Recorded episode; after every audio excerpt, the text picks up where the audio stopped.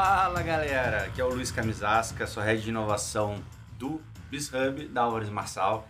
Estou aqui hoje para falar sobre inovação em saúde com meus caros convidados que eu já apresento.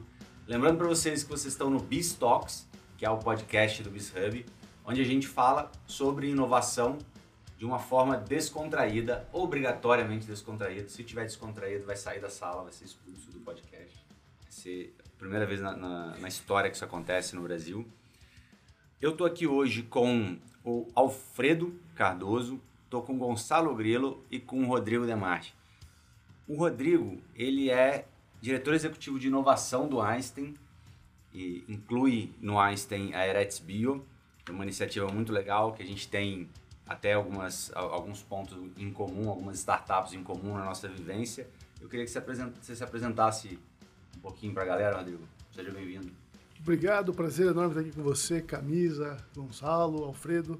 Obrigado pelo convite. Eu sou médico, minha formação é medicina, é, trabalho com inovação há mais de 10 anos, 12 anos aproximadamente, é, e além disso sou empreendedor também. É, fundei já duas startups, uma delas é, a Mary, que está no Japão, e a Zeta, é, que existe há três anos aqui no Brasil. E tem sido uma jornada bem divertida. Obrigado. Muito bom, seja bem-vindo. Daqui a pouco a gente fala sobre essa do Japão, eu nem sabia. Uh, Dom Alfredo. É, boa tarde é, a todos, um prazer estar aqui com vocês. Camisa Rodrigo Gonçalo. É, eu sou médico de formação, é, eu sou intensivista por especialidade é, de, de, intensivista e coordenador de terapias intensivas, eu passei para a gestão hospitalar, dirigi alguns hospitais é, pelo Brasil. Depois eu fui diretor da Agência Nacional de Saúde por dois mandatos e depois fui diretor de algumas operadoras de plano de saúde é, nacional e regionalmente. É, aí, ao final dessa trajetória de vida corporativa, por uma certa inconformidade com algumas, alguns problemas que são quase permanentes na área de saúde, do país desde que eu me entendo por gente, eu resolvi em, empreender. E empreender, eu não tenho essa trajetória tão grande quanto o Rodrigo Inovação, mas a gente sempre procurou fazer alguma coisa diferente e que melhorasse o, o, o desenho desse mercado e entregasse mais por um custo mais acessível. E é nisso que eu acredito e é isso que a gente vai bater papo aqui. Prazer estar com vocês. E hoje eu não te dei a sua ajudinha inicial, né? Desculpa, você é sócio fundador da Valsa Saúde, correto? Correto. E consultor da Álvares Marçal. Consultor da Álvares Marçal. Legal. E tô aqui com o meu querido Gonçalo Grilo, que além de ter sido meu primeiro chefe na Álvares Marçal, a gente fez um projeto em Vaxé, juntos, Bagé, no extremo sul do Rio Grande do Sul. Uhum. Passamos muito frio lá na, uhum. na Obino. Eu não tinha nem chegado minha mala ainda, Rodrigo, da, da Itália ainda. Fui sem mala, sem nada. Falei, porra, esse cara me conquistou, eu preciso ir nesse projeto que ele está me convidando. E outra curiosidade, ele foi caçar com as próprias mãos na Antártica crio para extrair ômega 3, não é isso, Gonça? Exatamente. Não sabia que você ia falar isso e não sabia que você sabia, né? Mas sim, eu tenho uma história até pouco comum, né? Que quando tinha aproximadamente 20 anos, eu fui com meu pai, eu sou filho de médico, né? fui com meu pai, tive a honra de ir com meu pai na, na Antártida, né? Ajudar ele nas pesquisas científicas que ele estava fazendo, né? Pesquisando o porquê os pinguinos in situ tinham pouca arteriosclerose na época, né? E parte disso era a alimentação, que era o krill antártico, né?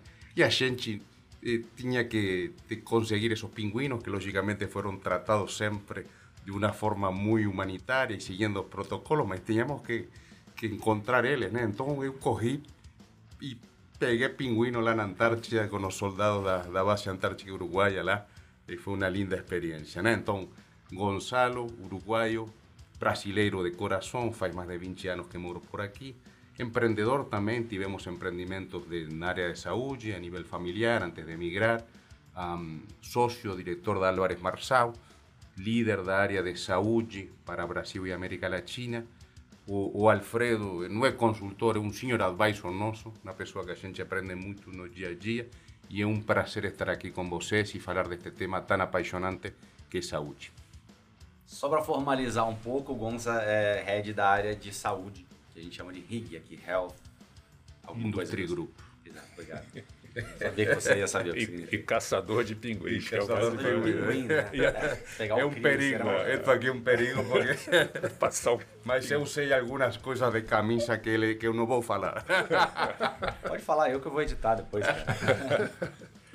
Rodrigo, deixa eu te falar. é, eu tive algum momento da minha carreira, eu tenho 11 anos de Álvares, né? Em algum momento, eu fiz parte do início da área de Corporate Transformation, que já era o pós-reestruturação, né?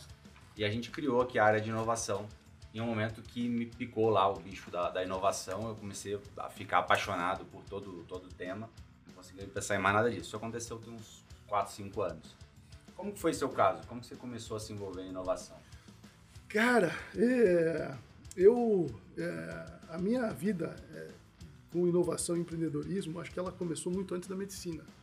É, com 15 anos de idade, eu, eu criei um, um site que se transformou na segunda maior comunidade de gamers do Brasil. Era a Fox Network, né? É, isso há anos 90, né? E, e esse foi o meu primeiro envolvimento com tecnologia e empreendedorismo, porque o, o Fox foi crescendo. A gente tinha uma comunidade com 80, 90 mil pessoas cadastradas Caramba. lá. Então era um negócio. Na época era tudo jogador de Atari, né? É, jogador de. É, Age of Empires era o jogo que a gente jogava na época. Né? E, então essa foi a minha, minha primeira experiência. A gente tinha um time semi-profissional, então eu vi de certa forma esse, é, esse mercado de esportes eletrônicos nascerem, né? É, tínhamos é, é, jogadores que disputavam campeonatos mundo afora, na Itália, na Coreia do Sul, Cazaquistão, Estados Unidos, enfim. É, então essa foi minha primeira a- a- aventura, digamos assim, é, enquanto empreendedor, né? É, e, e o Fox, eu, eu, eu, eu entrei na faculdade de medicina e o Fox é, já existia, né? Então eu estudava de manhã e de tarde e de noite eu tocava o Fox, né? É, e, e isso sempre me acompanhou. Eu fui fazer depois geriatria no Hospital das Clínicas, lá eu também tive algum envolvimento com é, o site do serviço de geriatria, eu, eu ajudei o pessoal lá a construir, a remodelar em determinado momento.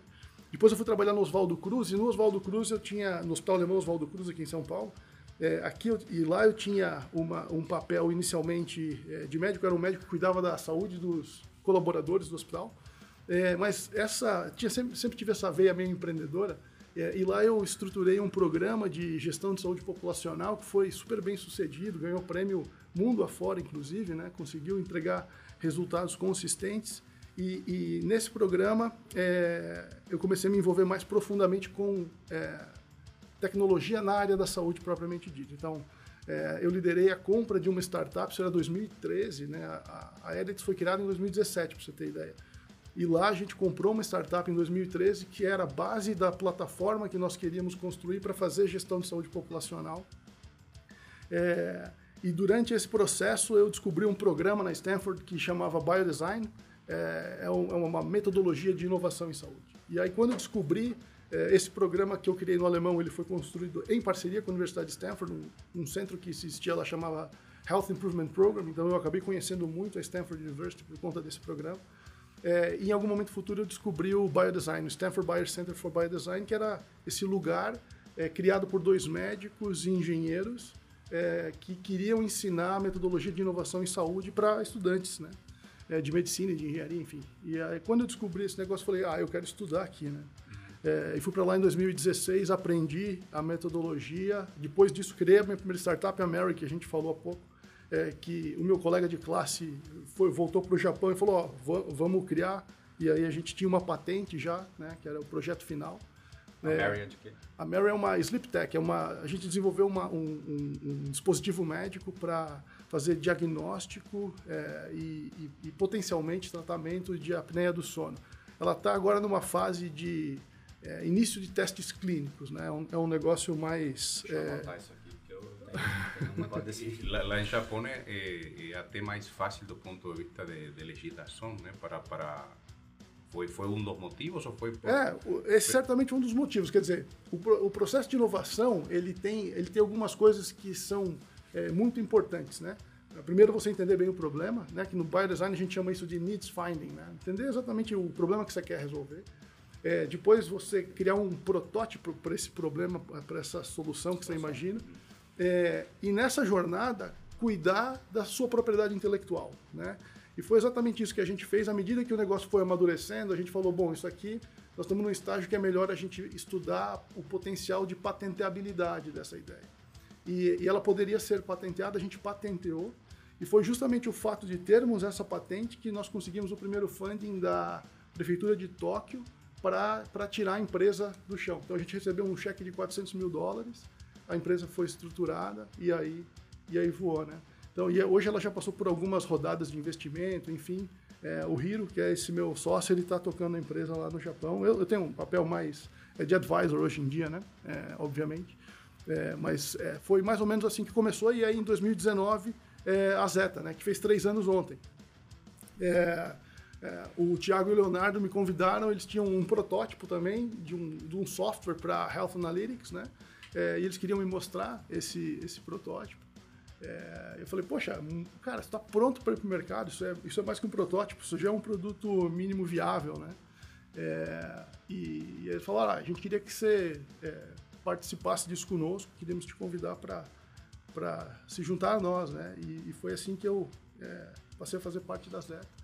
É, e no Einstein eu cheguei um pouquinho mais da frente no mesmo ano, mas é, na Zeta a gente, a gente criou a Zeta em janeiro, março, e, e no Einstein eu cheguei em 2019, então é, essa mais ou menos a minha trajetória. O que, que, é o gás para fazer esse, isso tudo? Porque eu, sendo da, da, da, área, sei que demanda bastante energia, né? Cara, é, assim, ó, é, eu já me peguei refletindo muitas vezes qual que é a razão pela qual eu levanto de manhã para trabalhar, né? É, e, e eu tenho ah, muita clareza em relação a, a, ao motivo hoje em dia, né? É, eu gosto de é, problemas complexos, problemas difíceis de serem resolvidos, e na saúde o que mais tem é isso, né? É, e, e, eu sonho com, com essa ideia quase utópica de é, contribuir para a construção de um sistema de saúde de fato sustentável, né? equânime, né? que a gente possa de fato construir um, um sistema é, com equidade, é, digamos assim. E, e eu acho que isso só é possível por meio da inovação. Não é possível é, você é, atingir sustentabilidade dentro de um sistema de saúde se você não, não é, usar metodologias de inovação para eventualmente desconstruir o que existe e construir uma coisa que de fato faça mais sentido, né? E que principalmente é, tenha o paciente no centro de tudo, né? O nosso sistema de saúde, é, o paciente muitas vezes ele orbita, né? É, os serviços de uma forma geral, ele orbita os stakeholders do sistema. Então, a construção de um, de um sistema sustentável parte de uma premissa, isso a gente é, leva muito a sério no Einstein, por exemplo, né? É, na Zeta também, é porque é um norteador importante para a gente, mas é, a gente coloca o paciente no centro de tudo e a partir daqui é, se pensa em como esse sistema, esses serviços precisam ser desenhados. Né? Então acho que é, é para isso que eu levanto todo dia para trabalhar.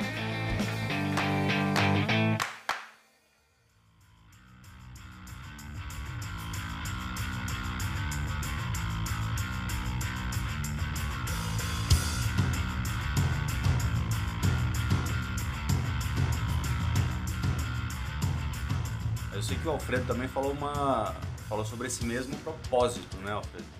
Do, é parecido ou? Você falou de acesso, de eu acho, camisa que eu podia fazer da fala do Rodrigo é minha fala. Quer dizer, eu acho que essa questão de, de inovar no, no sentido de fazer transformações em saúde que entregue mais por um custo menor e de uma forma mais equânime, é, acho que todos que hoje militam na área de saúde têm essa preocupação, se não têm, deveriam ter. Acho que é um consenso que, esse, que o sistema de saúde, tanto público quanto privado, ele é mal desenhado. Ele entrega pouco, ele custa muito, ele gera muita insatisfação. Eu não, não tenho essa, essa formação tão estruturada nessa questão de inovação. Eu vim estudar um pouco mais essa parte teórica de inovação, mas eu trabalhei em algumas empresas que mudaram um pouco o desenho do segmento dos quais elas operavam. Eu fui, eu trabalhei na Mil no começo da Mil, que talvez tenha sido uma das mais inovadoras empresas de plano de saúde. É uma empresa que nasceu é, numa cidade pequena, na área metropolitana do Rio de Janeiro, em Caxias, de um sonho do, do, do empreendedor nato, que era o Edson Bueno, que que mesmo tendo uma empresa pequena, tendo nascido numa cidade da área metropolitana, que atendia uma população não tão, não tão, é, numa, quer dizer, numa condição socioeconômica um pouco pior, ele colocou na cabeça que ele ia construir a maior, a melhor e a mais feliz empresa do país. E acho que ele cumpriu uma parte dessa trajetória, sendo inovador, especialmente na questão assistencial, de entregar alguma coisa, ou pelo menos dar a sensação de entregar alguma coisa diferente para os seus consumidores, a um custo que ele pudesse pagar e, por consequência, ter lucro nisso. Depois eu fui um dos primeiros executivos da Rede DOR que tentou reorganizar o conceito de hospital, trazendo, é, tornando mais acessível uma questão de, de um hospital premium é, para uma camada média da população. Acho que isso foi uma, uma das razões do sucesso dessa rede, que hoje é a maior rede de hospitais do país. Depois dessa história toda, eu fui ser regulador do mercado e ali eu tinha a sensação que aí eu podia sim interferir, como o Rodrigo disse muito bem, na construção de um sistema é, mais equânime, menos assimétrico, que entregasse realmente aquilo que as pessoas esperam no final do dia, que pagam e pagam antecipadamente por isso. Digamos, a gente fez bastante coisa, mas o, re, o resultado foi frustro ainda. Então, depois dessa trajetória toda e depois dessa, dessa passagem pela agência, teve as operadoras. E que aí a tentativa de mudar esse desenho esbarrava numa regulação que eu mesmo tinha ajudado a criar. E aí, quando eu saí dessa vida corporativa, eu falei: vamos tentar modificar um pouco esse jogo, senão daqui a pouco eu vou embora do jogo com essa mesma frustração. Então, decidi correr os meus riscos e aquela velha frase ser campeão das minhas ideias. E a ideia é exatamente isso que o Rodrigo falou, e falou com muita propriedade, de, de, de ter um desenho tópico realmente, de, de, fazer com que saúde seja um bem é, disponível, acessível à população brasileira. A gente tem um problema grande de acesso, a gente tem uma, um problema grande de prestação é, de, da, do prestador, de saber qual o prestador que entrega que serviço e com que qualidade ele entrega. Enfim, a gente tem um problema grande de saber qual é o valor que a gente leva para casa quando usa um, um, um, quando vai a um prestador de saúde. A gente sabe o preço que a gente paga, mas a gente não tem ideia do valor que a gente leva. E na maior parte das vezes esse valor gera uma frustração muito grande. Tanto é que valsa é valor em saúde. A ideia é entregar mais valor para a população prestador na saúde, eu já aprendi aqui antes do podcast que ele está falando do médico, né? Traduzindo aqui para a nossa galera. A gente está falando da cadeia toda. A gente está falando do, do, do, do, médico, do prestador, do médico no consultório, a gente está falando dos serviços hospital, é, auxiliares, é, diagnóstico e tratamento, a gente está falando de hospital. Agora, assim, o, o, sistema como um todo, nos Estados Unidos, pelo menos, ele tende a, a ser inflacionário, né? Lá chega a níveis absurdos, tanto pro para os prestadores quanto a, a, enfim, a remédios, coisas que, que, que a gente compra. Estados Unidos tem duas, duas áreas da economia que, que, que, tem, que tem crescido o preço acima da inflação nos últimos 20 anos. É saúde e é educação. Né? Até uhum. educação é pior que saúde. Né? É se, se, fa, fa, fala que a geração atual americana eh, dificilmente, na média, vai atingir o nível de vida dos seus pais e a maioria deles está altamente endividado pelo custo de saúde. Né? Uma universidade nos Estados Unidos, por ano, custa na média 70 mil dólares agora. Estamos falando cinco anos, estamos falando de um investimento muito, muito, muito interessante para, para, e muito respeitado. Né? E isso aí tem que ver com outro tema que, que não está na pauta, mas é interessante, né? o camisa. Né? No Brasil tem aproximadamente 500 mil médicos. Né? Somos 210 milhões, já somos, né? Porque não falo bem português, já somos 210 milhões. E tem 2 milhões de advogados. Olha, olha só, tem 2 milhões de advogados e 500, 500 mil médicos.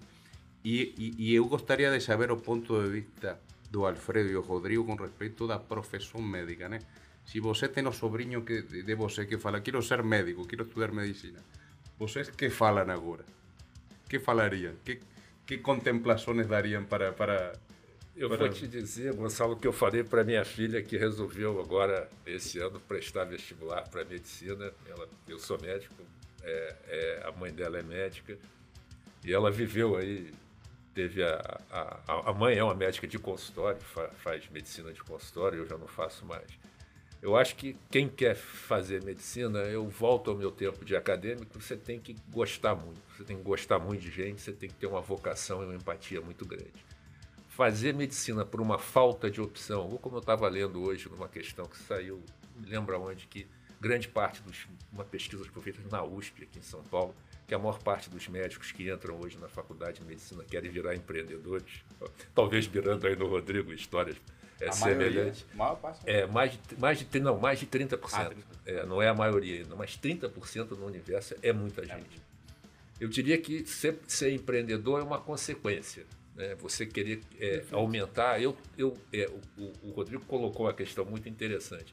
Aí, o, o, que me faz levantar todo dia de manhã é que eu potencialmente posso gerar mais benefício na área de saúde do que a minha prática clínica é, individual. Quer dizer, eu sozinho vejo 10 doentes. Fazendo um sistema disso, eu posso fazer é, infinitos doentes serem melhor atendidos e que, que esses pacientes levem para casa um valor maior em saúde. Essa é a ilusão que eu tenho e é o que me leva a trabalhar todo dia para torná-la real e não pelo fato de empreender por empreender, que eu acho que é o mesmo sentimento aí que o Rodrigo fez, que isso, sem sentido não tem sentido, né? senão vira só fluxo de caixa. Perfeito, Alfredo. É exatamente isso. Na verdade, é, antes de ser um, um, um, empreendedor, talvez na área da saúde, tendo fundado startups, eu, eu me, é, fui me transformando num gestor médico, né? ou num médico gestor. É, e o meu insight foi exatamente esse que você acabou de descrever aqui. É, eu pratiquei medicina, cliniquei por muitos anos, né? É, dez anos, mais do que dez anos é, depois de formado. E em determinado momento da minha vida eu deixei de clinicar porque eu, eu, eu enxerguei que, que para continuar performando no alto nível, no nível que né, os, os teus pacientes merecem, você precisa ter um olhar, Essa... na minha visão, pelo menos esse era o meu entendimento, um olhar é, e um tempo de estudo muito, muito é, focado na medicina. serve a dois senhores ao mesmo tempo. Exato. Então eu tomei essa decisão, né, alguns anos atrás, mas o que me motivou, uma das razões que me motivaram a, a ir por esse caminho, né, primeiro de gestor, depois é, de empreendedor, foi justamente esse insight que você acabou de escrever, que é, bom, é, eu, eu eu consigo é, cuidar muito bem de pessoas é, com as minhas duas mãos, mas numa, na condição de gestor talvez eu consiga é, expandir isso que eu pratico aqui no meu consultório é, e naquilo que eu acredito, que é a construção desse sistema sustentável, centrado no paciente, etc. e tal, é, de uma forma muito mais escalável. Então foi exatamente esse sentimento, né? Essa a possibilidade de poder contribuir com isso que, que acabou me direcionando para esse caminho. Né? Então, esse, isso é uma resultante e não o começo da trajetória. E muitos, muitos mesmo, estudantes de medicina, é, me procuram assim com, com frequência quase que semanal para perguntar né, como, é que, como é que eu fiz para é, trabalhar com inovação, né? ou com tecnologia na área da saúde. É, eu estou me formando esse ano e eu estou pensando em virar um empreendedor.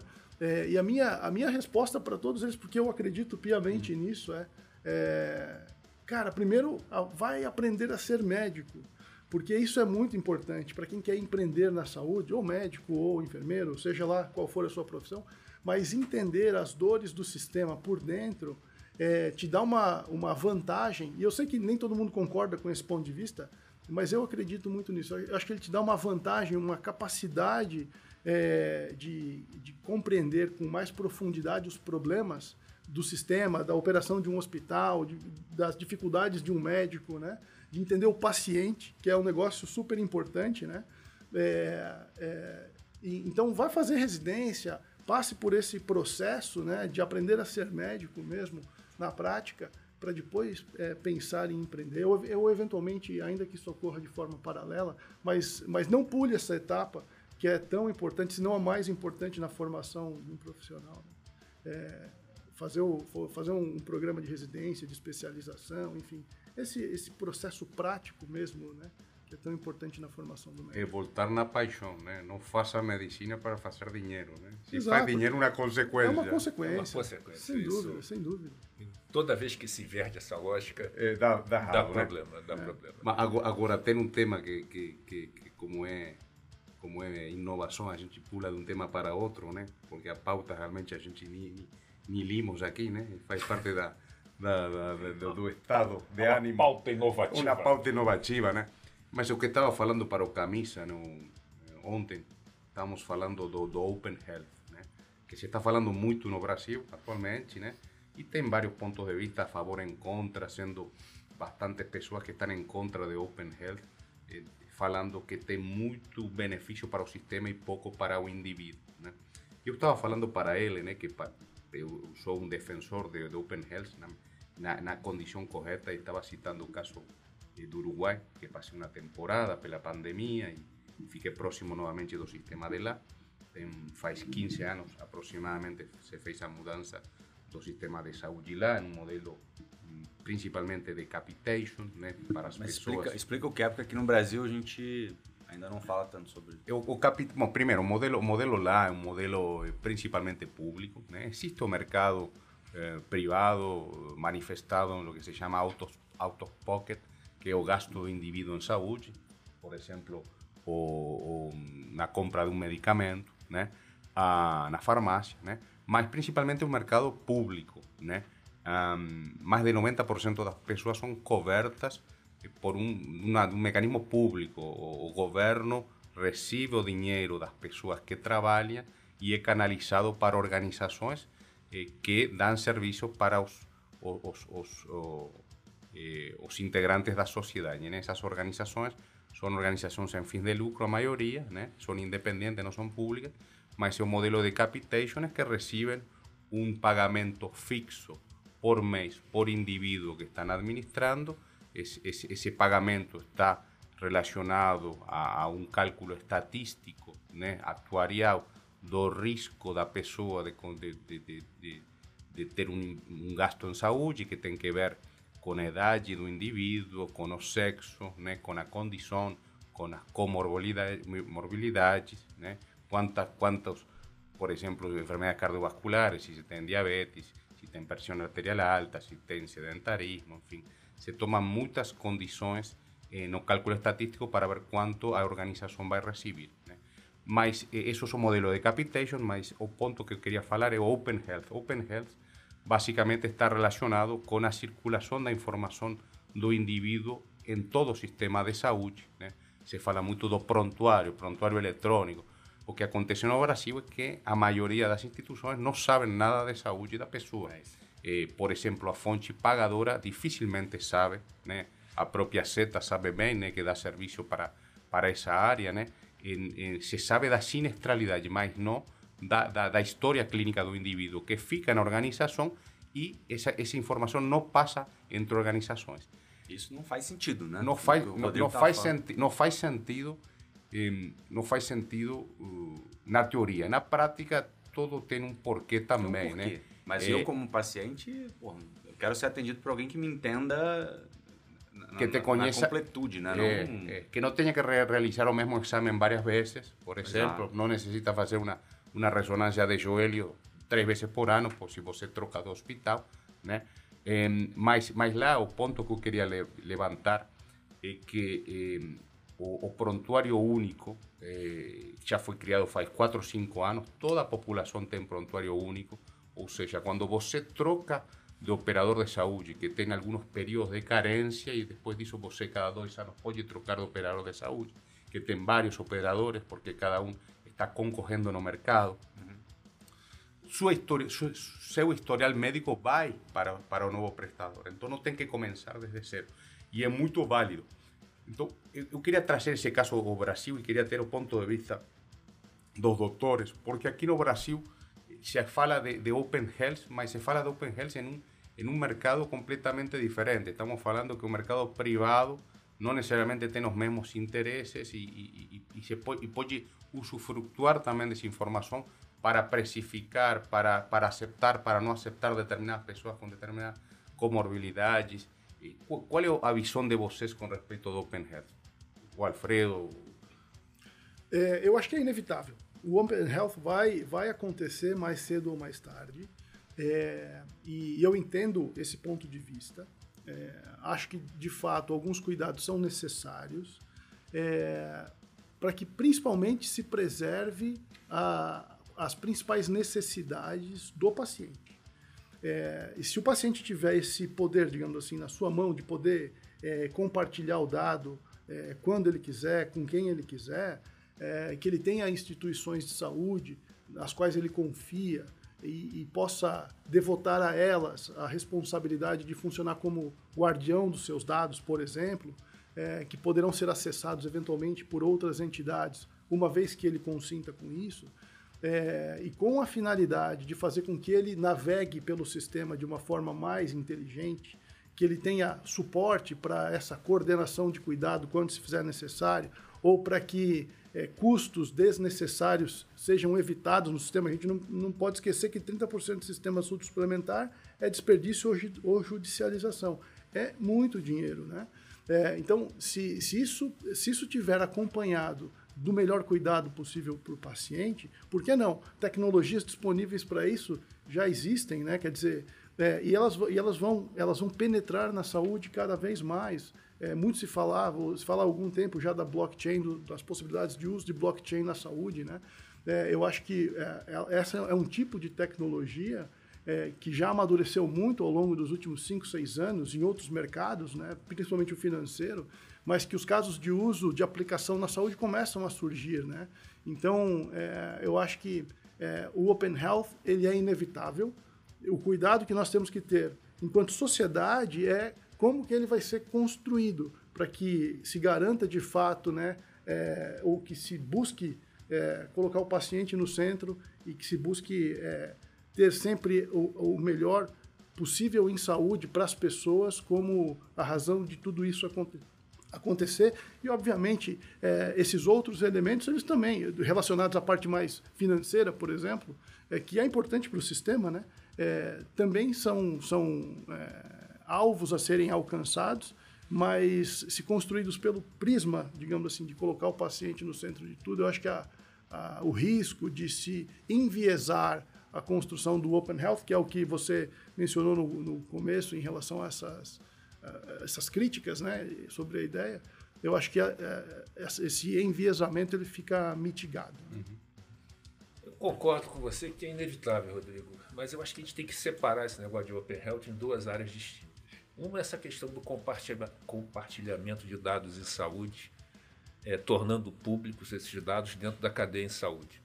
Isso é sensacional, isso é inevitável, isso vai vir. Notícia boa, o Brasil tem uma, uma estrutura pública cuidando disso, que é aquela Rede Nacional de Dados de Saúde, que se a gente quer uma coisa, todo mundo já usa, aquela aquela negócio da, da vacina, o passaporte vacinal está é, no Connect bem, né? SUS, e aquilo é. é o embrião, foi criado em maio de 20 uhum. pelo Ministério da Saúde, não me lembro quem era o ministro, nem quero saber, mas foi em maio de 20 e está sendo tocado de uma forma muito técnica pelo Ministério da Saúde. Notícia boa. Então, essa questão, isso melhora, isso faz com que seja mais fácil, por exemplo, combater uma pandemia, que foi uma coisa completamente diferente. Hoje, a gente entra em restaurante ou não entra, baseado em algo que foi criado e hoje tem. Isso integra o, o melhora a eficiência do atendimento, melhora a eficiência do acompanhamento, isso facilita a inovação, você tem mais dados para ser manipulado. Isso é ótimo migrar isso para a questão é, da saúde dita suplementar, eu detesto esse nome, eu gosto de saúde privada, né? saúde suplementar, ela seria suplementar alguma coisa, ela não é, ela é duplicada. Mas, enfim, é, migrar isso, tornar isso, digamos, uma cesta em que é, você tenha riscos diferentes, é possível, é, mas tem que mudar a forma como você financia a saúde privada. A base é mutual. Então, se é mutual, todos pagam, para que alguns usem e eu não precifico risco. Ou melhor, precifico um risco na saúde hoje, que é a idade. Eu tenho, uma, eu tenho um, um acréscimo no que eu pago na minha conta atuarial em cima do meu risco, que é maior quanto mais eu envelheço. Espero que essa realidade mude, que está chegando a minha hora. Mas até então a base atuarial ela olha para trás e diz o seguinte: as pessoas com 70 anos elas gastam mais que as pessoas com 30.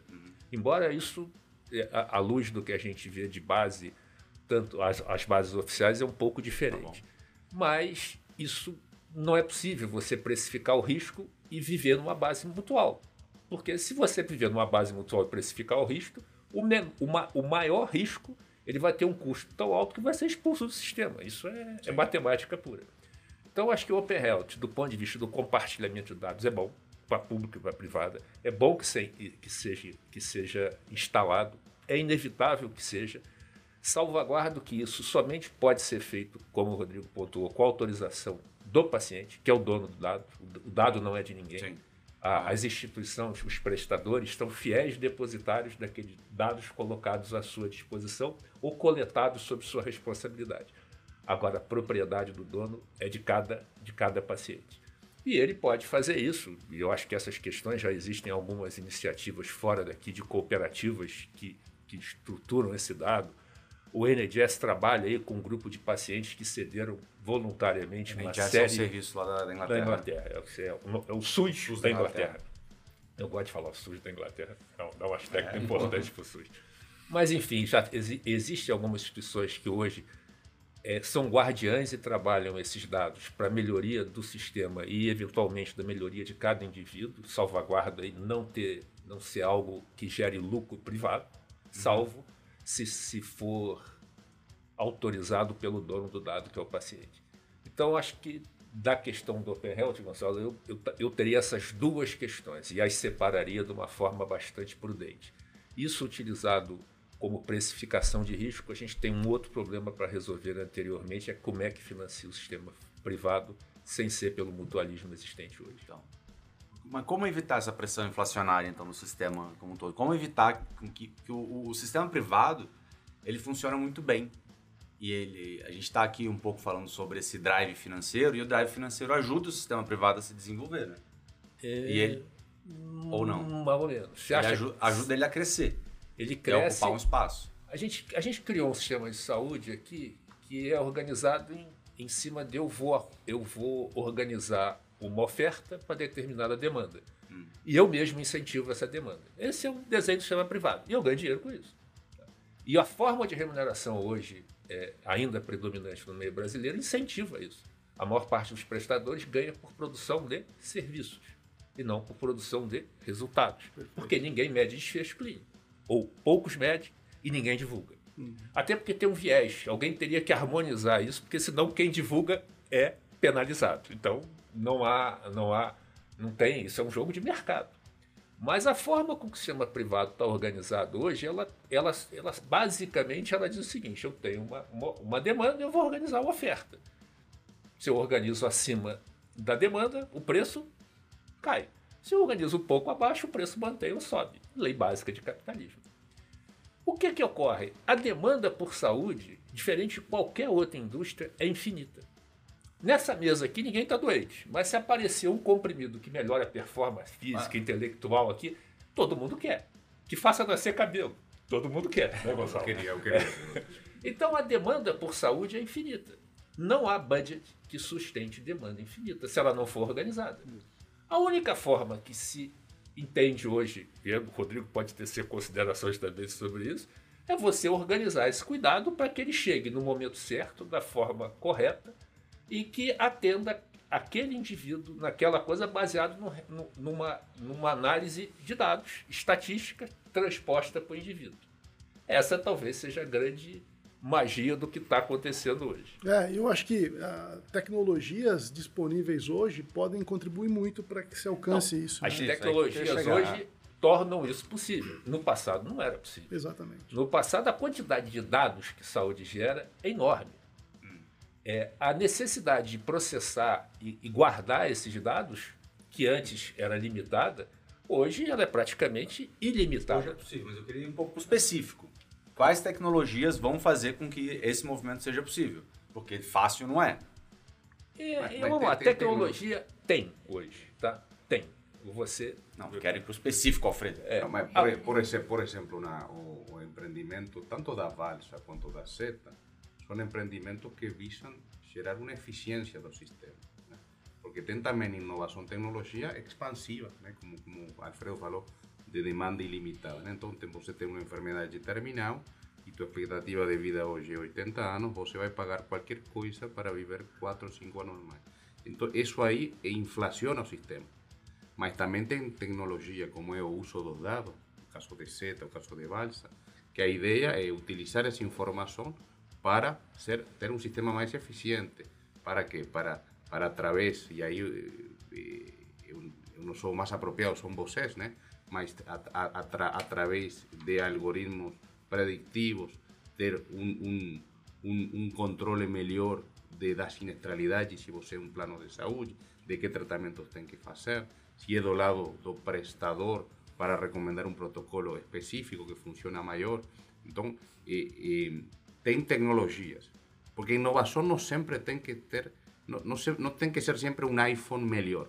Porque tem também tem, tem inovação para dar menos, né? Porque sempre tem que dar mais, né? Acho que aqui também tem uma, uma discussão até filosófica que a gente estava tendo no almoço com respeito do, do, do hipercapitalismo ou hiperconsumo, né? e tem que separar, né? Mas e, e, talvez, talvez, Rodrigo, você, sem falar logicamente dos, dos planos estratégicos da, da SETA, mas qual é a visão de vocês eh, de como transformar esses dados que vocês têm agora em valor para ter uma eficiência na cadeia?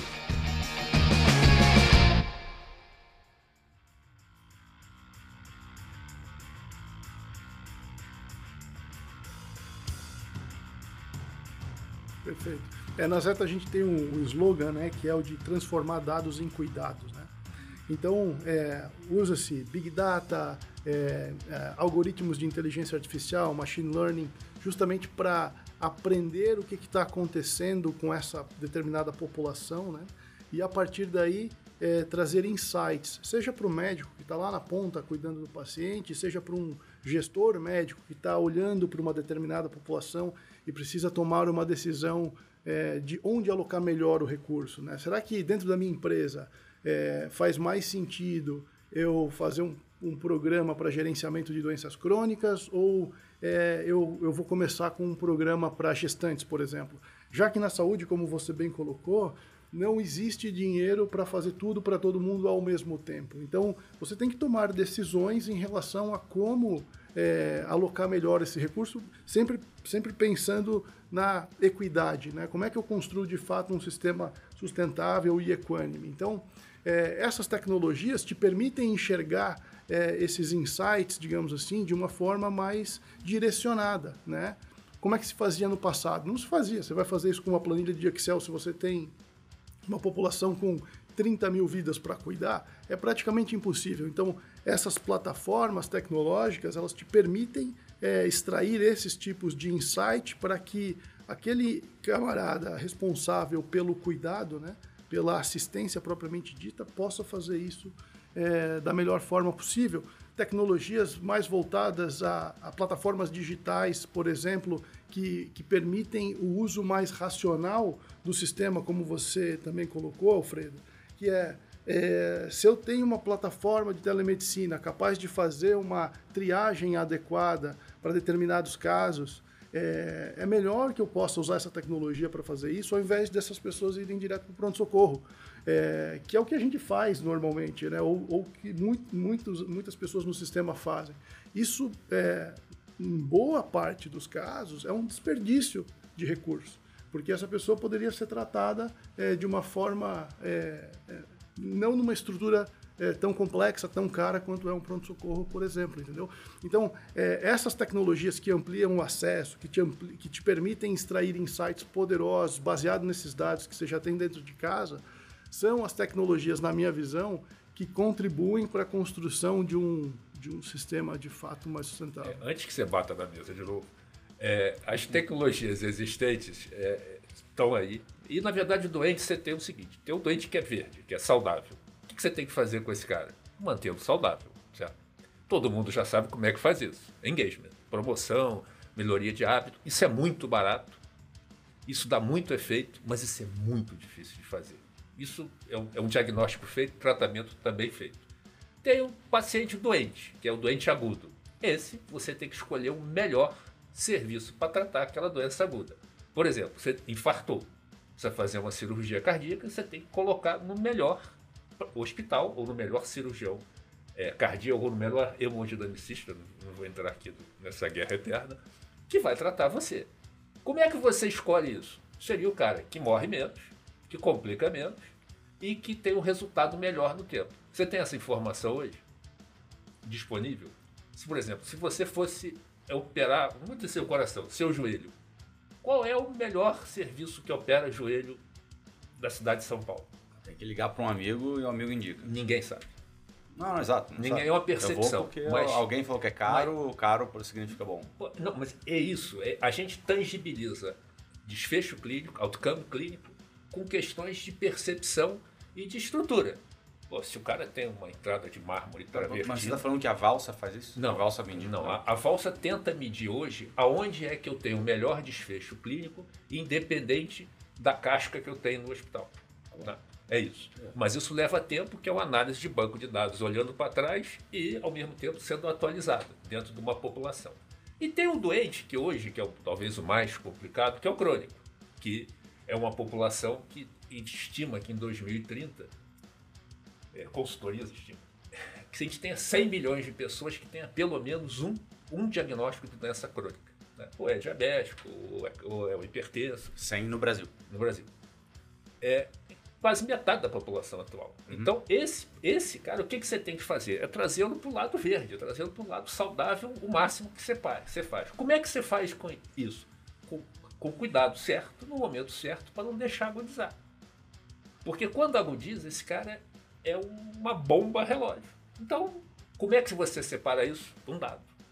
Então, é, é, as tecnologias existentes que impactam, o Rodrigo tocou em duas que são fundamentais. Big Data, capacidade de analisar número de dados muito grande. Inteligência artificial, que é o nome bonito que deram para o algoritmo, né? que é um nome bonito. E que é legal que esses algoritmos eles vão aprender. Quanto mais você os usa, mais eles se tornam usáveis e mais eles são efetivos. Que é quase uma cornucópia do saber. Né? Quanto você mais tira, mais enche. Tem uma coisa que, que já está aí, que é o 5G, que vai permitir uma integração em áreas densamente populares e muito mais efetiva. E tem uma, mais duas coisas que são fundamentais nesse jogo tecnológico que vem. Uma é internet das coisas, que aí não preciso eu alimentar o dado da minha, da minha, da minha impressão, eu coloco um gadget que ele comunica com o meu celular e manda lá para o meu Seu monitoramento. celular já faz isso, seu relógio faz isso, seu smartwatch. E aí, mas Aquela agulhinha ele tem que chegar no, no monitor meu que eu saiba qual é, a- a- independente de eu ter medido ou não, porque aí depende da minha vontade, coisa não tem vontade. Então, se eu programar pela, o meu reloginho, mandar para o meu smartphone, mandar para a minha central às 5 da tarde qual é a minha pressão, isso chega independente da minha vontade. Então, se torna mais confiável.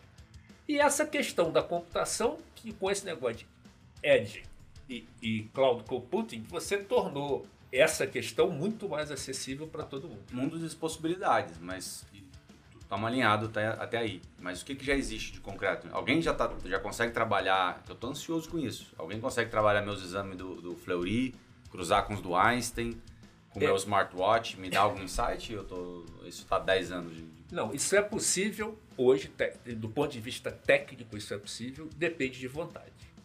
O que que você tem? É, você, essa questão da construção dos ecossistemas em saúde é muito interessante. Parece com essas plataformas de game. né? Tem várias plataformas. Se elas fossem intercambiáveis, tu entrava em uma, tu podia entrar com o mesmo avatar, sei lá, em várias. A saúde é igual. Se todo mundo resolvesse conversar, o exame do Fleury ia para o Einstein, que ia para o DASA, que ia para o Sírio, e todo mundo teria uma mesma base.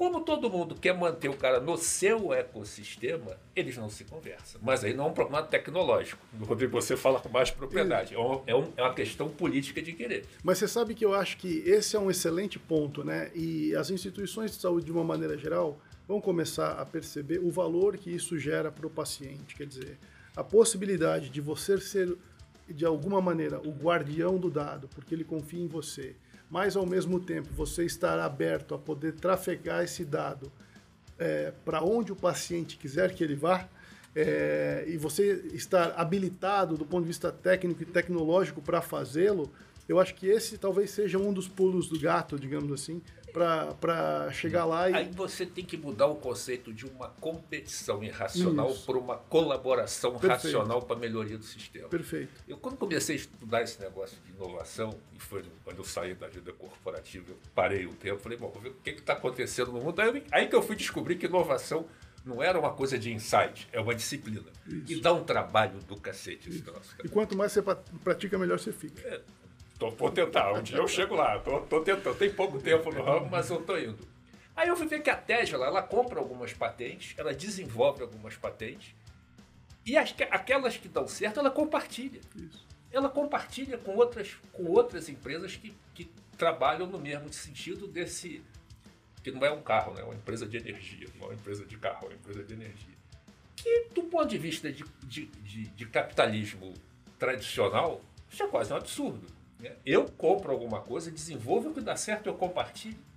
Mas, de novo, acho que o nome do jogo no- no- a- atual e daqui para frente é essa. Essa é uma colaboração racional. E isso que você falou, e a Tesla é um bom exemplo, porque se você for olhar o valor de mercado da Tesla, É que é superior. um né? trilhão e qua- 500 milhões de Superior de dólares, fortuna. Ford, é, é- é- é o equivalente a quase todas as grandes é, é, automotivas juntas, somadas. O que, é, e o que é sensacional, porque vamos combinar que quer dizer, carro não é algo que tem importância social que saúde tem. Sim. Se a gente conseguir é, espraiar esse conceito, isso serve para o público, serve para o privado. Exato. E paga uma dívida social com cento e sei lá quantos milhões de pessoas da- do, do país hoje que não têm acesso quando precisam a um serviço de saúde. O, o momento de inflexión da Amazon foi na, na época que eles decidiram abrir o mercado para, para comercializar produtos dos demais, né? Não sei se vocês lembram que a Amazon no começo vendia livros deles somente. Então, foi um momento de inflexão que ele, se, se, se fragilizou para, para crescer, né? Mas eh, eh, tem pelo menos dois pontos de lo que vocês estão falando, né? Eh, um que eu deixo uma pergunta com respeito ao tema valor, né? E, e aqui, Camisa, eh, tem conversa para horas, né? Quando se fala de valor, eh, se fala de valor em mercados que geralmente o, o médico faz, faz parte do corpo clínico de uma instituição. Ou seja, o valor, o desfecho, não é necessariamente vinculado a um guru, mas a um processo, a uma equipe, a uma instituição. Aqui no Brasil, em, em, o corpo clínico que somente trabalha na instituição não é o mais comum.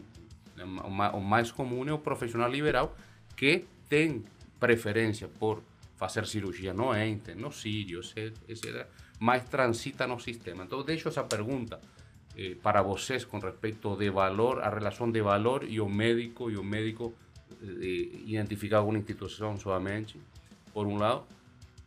Não queria deixar passar a bola que quando você pergunta eh, o tema de inovação, melhoria do sistema de saúde, eh, não necessariamente tu- tu- tudo também tem que estar uh, associado com desenvolvimento breakthrough tecnológico. Também é fazer melhor o feijão com arroz, ou utilizar melhor o sistema, né? Eh, Desde nossa incepção, incepção comunidade de negócios, a gente sempre olhou saúde de uma forma de ecossistema. Falar agora de ecossistema é muito fácil, né? Porque você pergunta a DASA, que é a DASA? É, é- é- é diagnóstico? Não. O Fleury é diagnóstico? Não. Fleury tem, tem investido em reprodução humana, tem, tem eh, centro de infusões, eh, tá, hospital do olho, hospital do dia, o próprio arredor se verticalizando, né? Eh, com, com a aquisição da, da Sudamérica. Então, atualmente, falar de ecossistema é uma coisa óbvia. Cinco anos atrás não se falava. Mas quando a gente olha o sistema de saúde como um ecossistema, você encontra oportunidade de melhorar sem tecnologia. Por exemplo, a utilização da farmácia. Né? Farmácia no Brasil, que tem bastante farmácia no Brasil, eh, tem uma regula- regulamentação bastante estricta que se está flexibilizando. Mas se você se coloca a pensar, quais são os melhores pontos de real estate no mercado? Geralmente o posto de gasolina ou a farmácia. Né? Como não utilizar a farmácia como, como, um, como um ponto focal da atenção da saúde da população? É óbvio, tem oportunidade, tem oportunidade para que essa farmácia faça atendimento primário, faça consulta, faça vacina, faça diagnóstico, mas tudo tem que ver com a interação dos diferentes interesses que se tem. tem o interesse do médico, tem o interesse do farmacêutico, tem o interesse do dono da farmácia. O ponto é, melhorar a saúde não somente passa por temas de inovação tecnológica, também é eficiência do sistema. Tá? Um, mas voltando, talvez, talvez essa pergunta para o Rodrigo, o tema valor, desde o ponto de vista. Eh, eh, no mercado brasileiro, o fato de que o médico eh, trabalhe em muitas instituições, não, não, não faz mais difícil enxergar o valor? Ah, eu, acho, eu acho que não necessariamente. Eu, um dos desafios é, é, é talvez como que você consegue medir, digamos assim, é, a performance de uma equipe de saúde, inclusive de um médico, né? É, que tem lá a sua autonomia, o seu jeito de, de operar e tal. Quando a gente discute esses conceitos de saúde baseada em valor, o desfecho clínico, a pertinência de uma determinada indicação né, é, terapêutica, diagnóstica, são componentes importantes. Quando você está dentro de uma única instituição, talvez seja mais simples você é, padronizar, digamos assim, determinadas é, ações, né? É, então, nesse sentido, sim, mas entendo eu que bons profissionais, que têm uma boa prática, que, que compreendam, digamos assim, o, o seu papel dentro, dentro desse processo, é, tendem a se preocupar com isso onde quer que eles estejam, né? Então, quanto mais instituições de saúde você tem que tem esses princípios lá na sua base, é, é, é, talvez mais fácil de você conseguir regular e principalmente medir a performance da, da, da prática, né? É, visando simplesmente a geração de valor é, para o paciente, mas também para a própria, própria equipe. Né? É, no Brasil tem algumas, algumas uh, místicas em relação a esse negócio de é, publicizar né, é, a, a, performance do médico. Tem, tem uma série de, de discussões nesse sentido já. É, do ponto de vista ético, eventualmente isso é discutido, é, mas eu acho que à medida que esse, é, é, essa relação com o próprio paciente, com as instituições de saúde vai amadurecendo, é, saber medir para que, inclusive, o próprio paciente é, possa escolher qual é o melhor hospital para se fazer, como você colocou, uma intervenção cardíaca, por exemplo, seja ela qual for, é, é, importante. Eu acho que, acho que deveria funcionar assim. O paciente poderia poder escolher, baseadas em, em métricas é, públicas, inclusive, qual é o hospital que é capaz de entregar o melhor desfecho clínico para uma, uma, cirurgia de quadril, por exemplo. Públicas por que não? E auditáveis. E auditáveis, exatamente. Né? Então eu acho que é, é, a tendência é que a gente caminhe cada vez mais nesse sentido. Nos Estados Unidos isso já acontece um pouco, apesar de o sistema americano não ser necessariamente um exemplo a ser seguido, né? é importante que se diga, mas isso, mas isso acontece é, de uma maneira, na minha visão, mais madura por lá, por exemplo, entendeu? É, dá, dá, dá ao paciente esse poder de escolha, né? fazer com que é, seja transparente, digamos assim, auditado, como você falou. É muito importante é, isso. Eu acho que essa questão aqui já começou. Né? A maior parte dos, dos hospitais do, do país, de alguma forma, passaram por um processo de acreditação. E para você fazer parte ou prestar algum serviço em um hospital, você tem que ter pelo menos um cadastro, um registro que o hospital aprove aquele médico. Esse é o primeiro passo. No passado nem isso existia. Isso. Você tem algumas é, instituições aqui no, no, Brasil que já fazem alguma coisa que, o, o, que é comum no sistema americano, que é contratar é, trazer, comprar o passe daquele médico e trazê-lo para aquela, para aquela instituição. É, mais famosa disso aqui no mercado de São Paulo, a Rede Dor, levou alguns profissionais a trabalharem com ela, numa, numa questão de, de oferecer para aquele profissional o melhor parque tecnológico e reconhecer naquele profissional alguém que ela queria dentro dos seus quadros. Isso ainda é feito em cima de um caráter, por lado, respeitando a, a expertise técnica e o nome dessas pessoas, mas um caráter mais comercial. Quer dizer, eu aumento o movimento do meu hospital porque eu estou trazendo o doutor fulano de tal, porque ele tem uma clientela grande e quem não é cliente dele tem vontade de ter. Então, esse talvez seja o conceito. A evolução disso é o hospital passar a trabalhar somente com aqueles profissionais que ele veja valor e que ele queira que componham o quadro dele. Lembrando que o hospital, do ponto de vista jurídico, ele é corresponsável por todos os desfechos que ocorrem no interior dele, mesmo que o, que o médico não seja, é, é, assim, da referência do hospital, mas ele, ele responde solidariamente por isso. Então, acho que isso no futuro a gente vai ter a, a semelhança do mercado americano e eu, não, eu espero que a gente consiga mitigar os, as, as práticas que a gente não desejaria de ter aqui, porque no mercado americano o médico é contratado, recebe um, um salário anual e ele tem que justificar aquele salário, senão ele ou reduz o salário ou ele sai do hospital porque ele não teve uma produção que cobriu o custo dele. Essa é uma prática que é capitalista, mas que talvez ainda persista nessa geração cada vez maior de mais é, procedimentos, sejam ou não tão necessários. E aí uma questão que o Rodrigo colocou que eu acho que é fundamental quando a gente quer discutir sustentabilidade do, do, do setor de saúde, que é a pertinência. A pertinência é, é, é, é, é algo tão, tão pouco discutido, mas tão importância, porque se, se é pertinente, se tem que ser feito, ok, beleza, é, é, todo risco vale a pena. Se não tem que ser feito, não pode ser pago, ele tem que ser evitado. Isso é a origem de todo desperdício. Então, Exato. essa questão binária do 0 ou 1 um na pertinência, eu acho que é algo que precisa ser incorporado cada vez mais na nossa discussão desse dia a dia.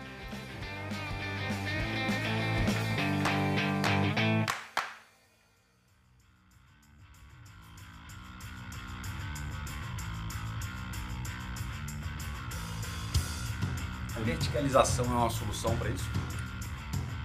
Do ponto de vista de quem? Do ponto de vista tema, do sistema. Tema. É, olha, eu, eu, não sou, eu não sou nem contra e nem a favor é, de verticalização. É, a verticalização tem bons resultados, tem. É, eu me lembro na época da agência, eu, eu gostava toda vez que saía esse, esse, esse assunto de verticalização, eu pegava uma operadora. Eu posso dizer que já passou mais de 10 anos que eu saí, já, já venceu o meu prazo. Eu pegava a Notre Dame, a Intermédica Notre Dame, e mostrava o resultado dela, que é uma, é uma até hoje uma operadora verticalizada e colocava o resultado financeiro e colocava os índices de satisfação que ela tinha, que eram bons, o resultado financeiro era bom. E colocava uma seguradora, Bradesco Sul América, na época tinham mais seguradoras que operavam em saúde, e que também tinham um resultado financeiro na época razoável para o segmento é, segurador, porque você tem que fazer, circunstanciar o resultado para cada segmento, e tinha um nível de satisfação alto e um modelo que funcionava. Então, eu acho que as duas questões, por óbvio, funcionam. Qual é o problema da Essa é resposta de consultor, né, Estou aprendendo Depende, com o é. Sim ou não. É advogado. Agora, qual é o problema, problema da verticalização? Ah. É o custo do CAPEX.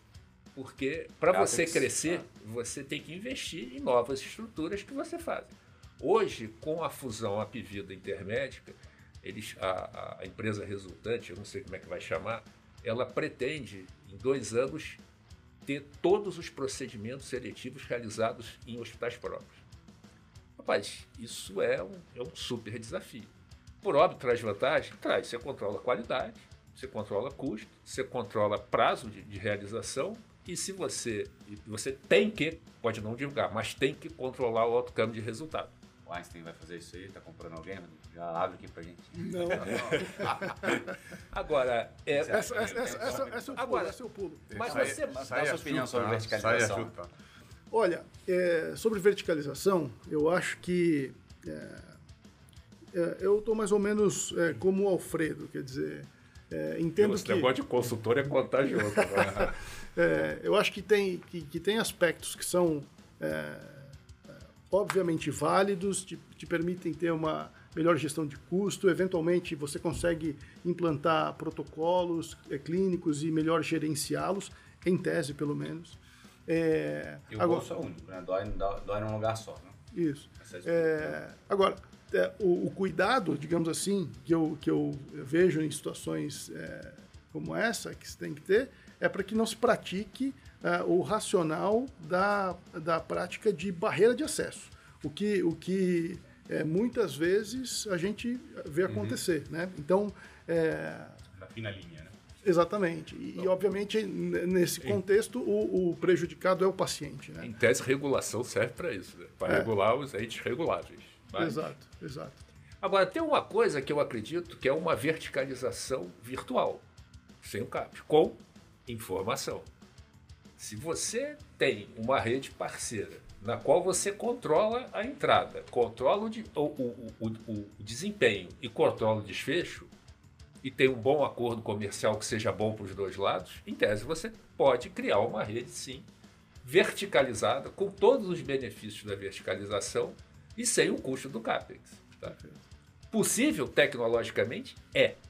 Tem alguma dificuldade disso? Você que já Não, é fazer, muito mais fazer, rápido que eu. Sai daqui com uma startupzinha de saúde Isso, já montada. agora, é, isso desafia uma série de, de modelos mentais pré-concebidos e um monte de interesses arrumados no mercado. É. Não Acho se que- quebra, não se faz omelete sem quebrar ovo. Exatamente. E eu acho que esse talvez seja um dos grandes desafios do sistema, que é justamente o alinhamento dos interesses. Né? Quer dizer, você construir um racional de incentivos é, Esse é o- adequados. Acho que esse é o maior desafio, Isso. alinhar os É, interesses. Isso. Uma, uma vez que você consiga construir um racional de incentivos é, em que esses interesses é, estejam direcionados, digamos assim, para o mesmo lugar, né?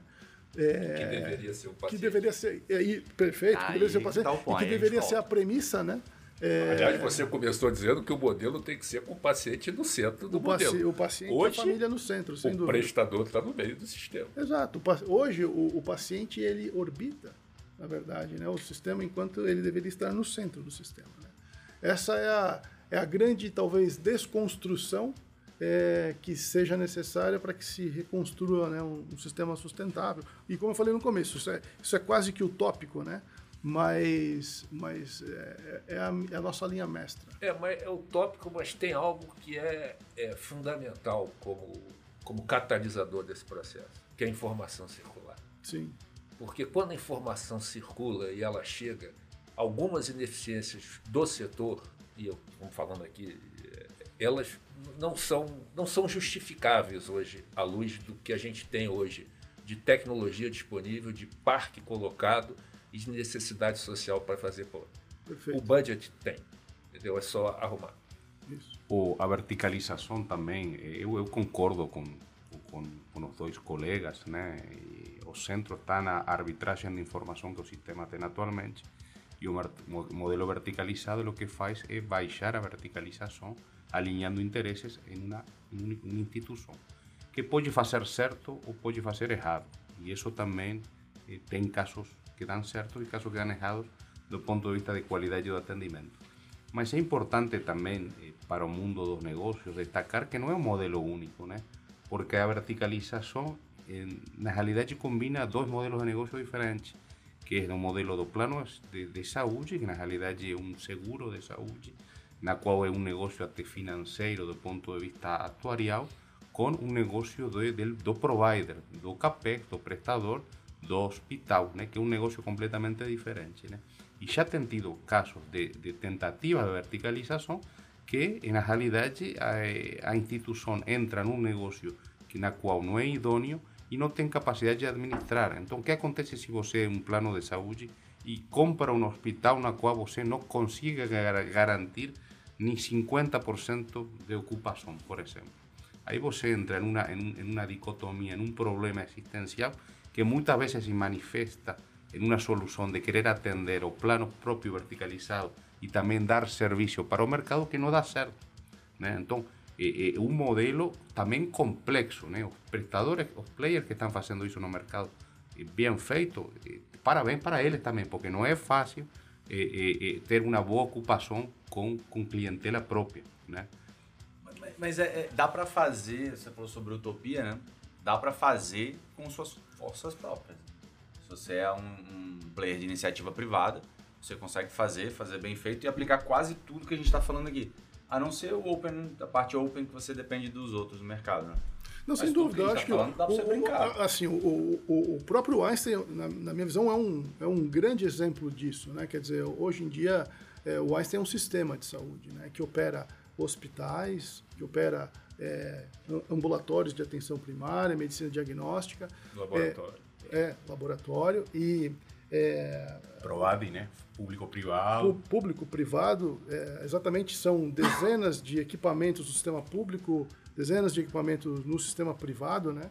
É, e e o- um dos grandes desafios é justamente a construção desse modelo de que a gente chama de gestão integrada, né? Como é que a gente é, ajuda o paciente a navegar por esse sistema é, de uma forma eficiente, é, com os melhores desfechos de saúde possível, é, possíveis e com os melhores desfechos de experiência possível também, né? Possíveis também. Então, é, essa construção, quer dizer, levando em consideração a pertinência, né? É, colocar o paciente no local certo, quando ele realmente precisa, né?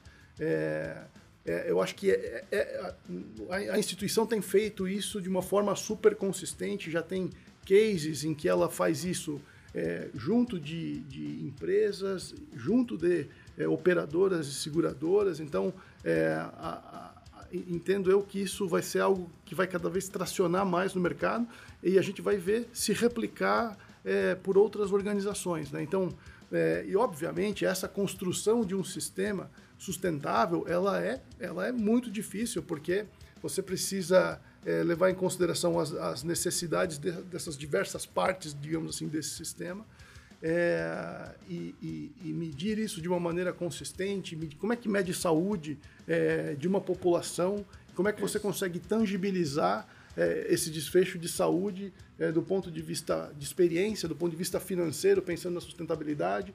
E o case do próprio Einstein, é, com os nossos 20 é, mil colaboradores, é, é, muito interessante com a Clínica Cuidar. Né? Quer dizer, é, o trabalho que, que a equipe de gestão de saúde populacional faz dentro do hospital, faz dentro do sistema, né? É, cuidando das pessoas que lá trabalham e dos seus familiares, né? E mostra é, a redução ou estabilização do custo per capita ano após ano, né, é muito consistente. Né? Então, quer dizer, é possível fazer. A gente tem um case desse dentro de casa, com 40 mil vidas quase, né, um pouco menos do que isso.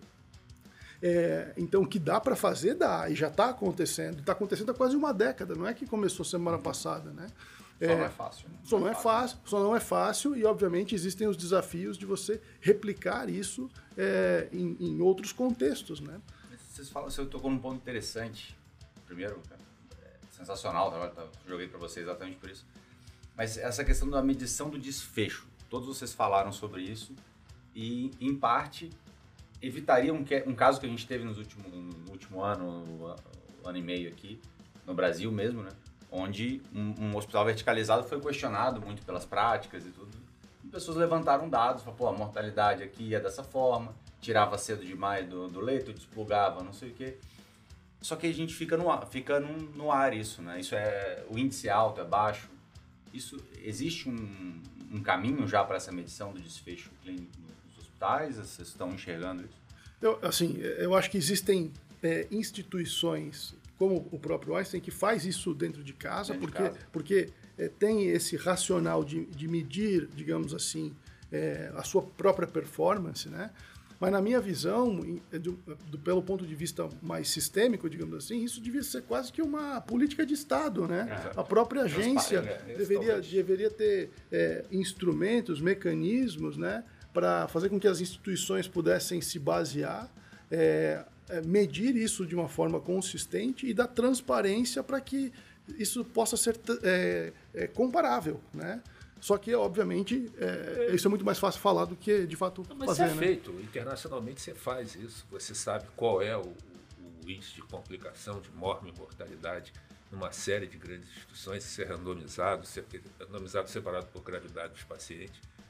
Isso tem que ser auditável, isso tem que ser uma política de Estado, o reporte disso deveria ser obrigatório. A gente, quer dizer, mas diferentemente do conceito americano, é, americano do norte, né? a gente não é um smart buyer, a gente não compra baseado em informação. A gente compra no impulso, a gente sempre foi, na verdade, um, um, as grandes questões do Brasil é quem tinha alguma coisa para vender e não quem tinha o poder de comprar.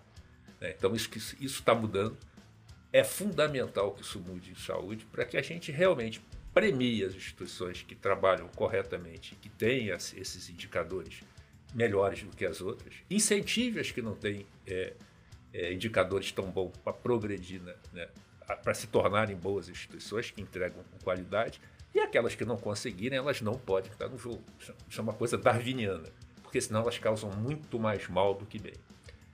É, só uma coisa que o Gonçalo falou, eu acho que vale aqui a questão, essa, a, da forma como a regulamentação do país foi feita do sistema de saúde privado, essa questão do, do negócio de operadora ser um negócio financeiro, isso é uma ilusão que, que não é. Tá? Por quê? porque o, o, a regulação do sistema brasileiro ela, ela, obriga a cobertura de duas questões que matam o conceito de seguro, né, de, de, de, de benefício. Primeiro, porque ela obriga quem, quem, tá no, quem, tá, quem oferece esse produto a cobrir doença e lesão pré-existente. Então, se a lesão é, é pré-existente, se você segura teu carro com o vidro quebrado, seguradora, ó, esse vidro aqui está fora, tá? já está quebrado. Fazer isso com, com, com, saúde é muito difícil, mas isso mata um dos pilares é, da, da, do raciocínio de seguridade. E a segunda é que não tem limite financeiro de cobertura. Grande parte das controvérsias que a gente vê na saúde privada, elas talvez não existissem se existisse um limite financeiro. O mercado americano trabalha com limite financeiro, um milhão de americanos vão operar o coração na Tailândia porque é mais barato e ele faz um saving do que ele gastaria. Então, é um trade-off que se eu, se eu operar na, na, na, na Mayo Clinic, se eu operar no, no, MD, no MD Anderson, eu vou gastar mais do que se eu operar na Tailândia. Eu tenho um, um, um hospital certificado, eu opero, faço. Isso gera um alinhamento de incentivos é certo ou errado, não estou entrando aqui em nenhum juízo de valor. Eu estou dizendo que é, um, é uma, uma realidade que faz com que o mercado de seguradora no Brasil não seja, não possa ser um negócio meramente financeiro. Ele tem que ter algum dedo assistencial. E é por isso que as, as, todas as operadoras enveredaram por essa questão de gestão de cuidado nos últimos anos.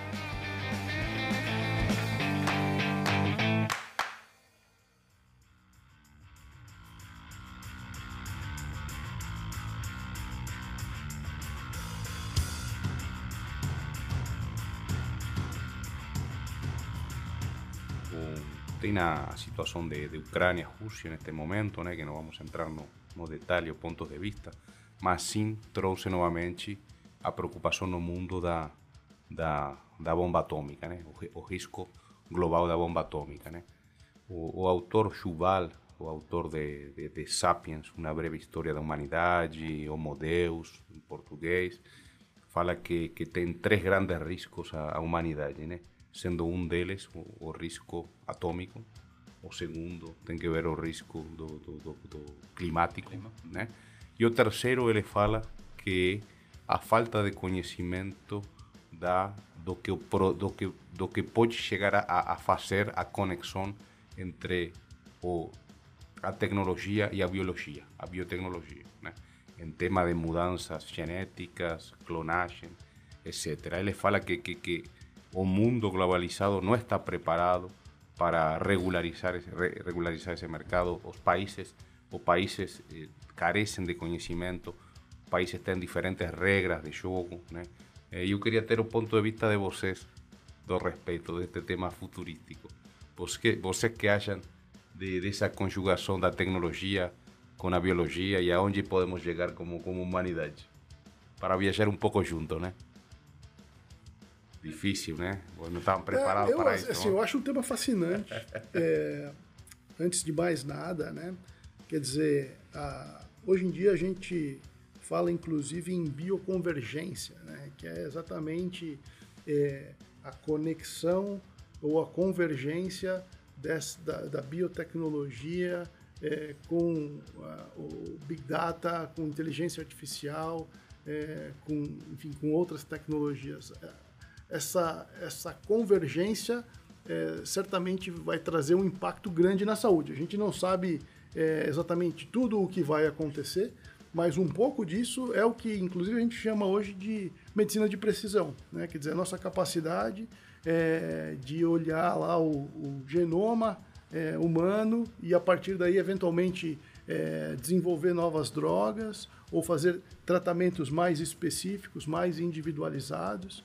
É, possivelmente isso vai ter é, impactos na nossa longevidade. Talvez ainda seja cedo para fazer uma afirmação categórica, mas é, imagina-se que sim, né? Tem é, estudos que eventualmente sugerem que, que possamos ir nessa direção, é, que vai mudar é, a, a, forma eventualmente como a gente vive, é, que vai, que já nos permite, inclusive hoje, saber determinados é, genes que você possa ter para manifestação de determinadas doenças, e isso é, é, pode ser modulado, você pode ter é, um determinado estilo de vida que eventualmente vai te permitir não manifestar determinadas, determinadas doenças por conta disso, por conta desse conhecimento. É, então eu acho que essa a temática, né, que está relacionada aí à biotecnologia, ela é ela é vasta e é um campo que infelizmente no Brasil a gente tem é, muito pouco desenvolvido, né? É, seria é, e, a gente, e a gente viu já países passando por é, quase revoluções em relação ao desenvolvimento de indústrias de biotecnologia. Singapura é um bom exemplo, o próprio Israel é um, é um bom exemplo do que está acontecendo lá né? nessa indústria. É, dentro do Einstein, a gente tem uma, uma visão estratégica em relação à biotecnologia importante. Né? A gente, no final do ano passado, a gente lançou, por exemplo, um programa é, de empreendedorismo e inovação em biotecnologia. É, a gente acredita que esse é um campo é, que uma instituição como a nossa é, precisa é, investir, explorar, para que eventualmente até é, possa facilitar o desenvolvimento, e aqui pensando grande mesmo, né, de uma indústria nacional de biotecnologia que hoje é, ainda é bastante tímida, né, né? Por que não pensar dessa forma, né?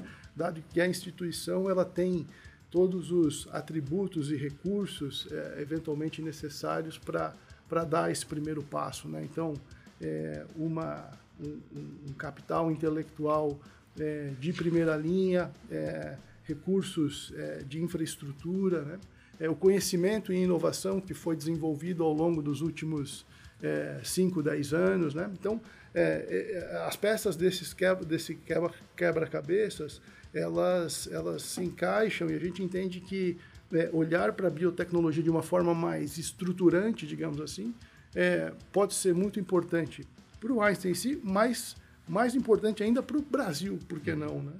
É, enfim, e, e, eu acho que esse é um, esse é um mundo ainda que tem muita coisa para ser para ser descoberta, desenvolvida, a, aplicação dessas tecnologias eh, no nosso dia a dia. Né? É, já existem coisas acontecendo, é, mas ainda tem um caminho. Eu acho que pensar em quer dizer, um pensamento futurista em biotecnologia, é, do que eu li, eu prestaria atenção em algumas coisas. Né? Essa manipula software de manipulação genética, esse CRISPR, que vai ah, desde o CRISPR, sequenciamento do CRISPR. É, isso que vai desde planta transgênica até, sei lá, você evitar doenças possíveis. Nanotecnologia, quer dizer, há um tempo atrás, em algum tempo, né? É, você só conseguia fazer é, diagnóstico de tubo digestivo por um endoscópio, Sim. depois lançaram uma, uma, aquela pílulazinha que vai lá mapeando. No no futuro serão partículas que irão tratar, diagnosticar e tratar. BrainTech tem algumas questões, estava lendo que você colocou, teu celular vai ser dispensável, porque você bota o implante, você recebe as ligações e fala. Vai ser muito engraçado ver pessoas ouvindo. Já existem protótipos é, Mas protótipos em, em, em teste. Né? Em teste. É o próprio Elon Musk com a Neuralink, que a gente mencionou há pouco, a é Tesla, isso, né? A é, Neuralink é. tem, tem essa. E essa questão do implante biológico, que isso é uma realidade. E é uma realidade tão maluca que você vê amputado com esse claro. implante biológico, uhum. sendo, se, é, é, não podendo competir em provas de atletismo porque é uma, é uma vantagem, vantagem. que ele tem em relação.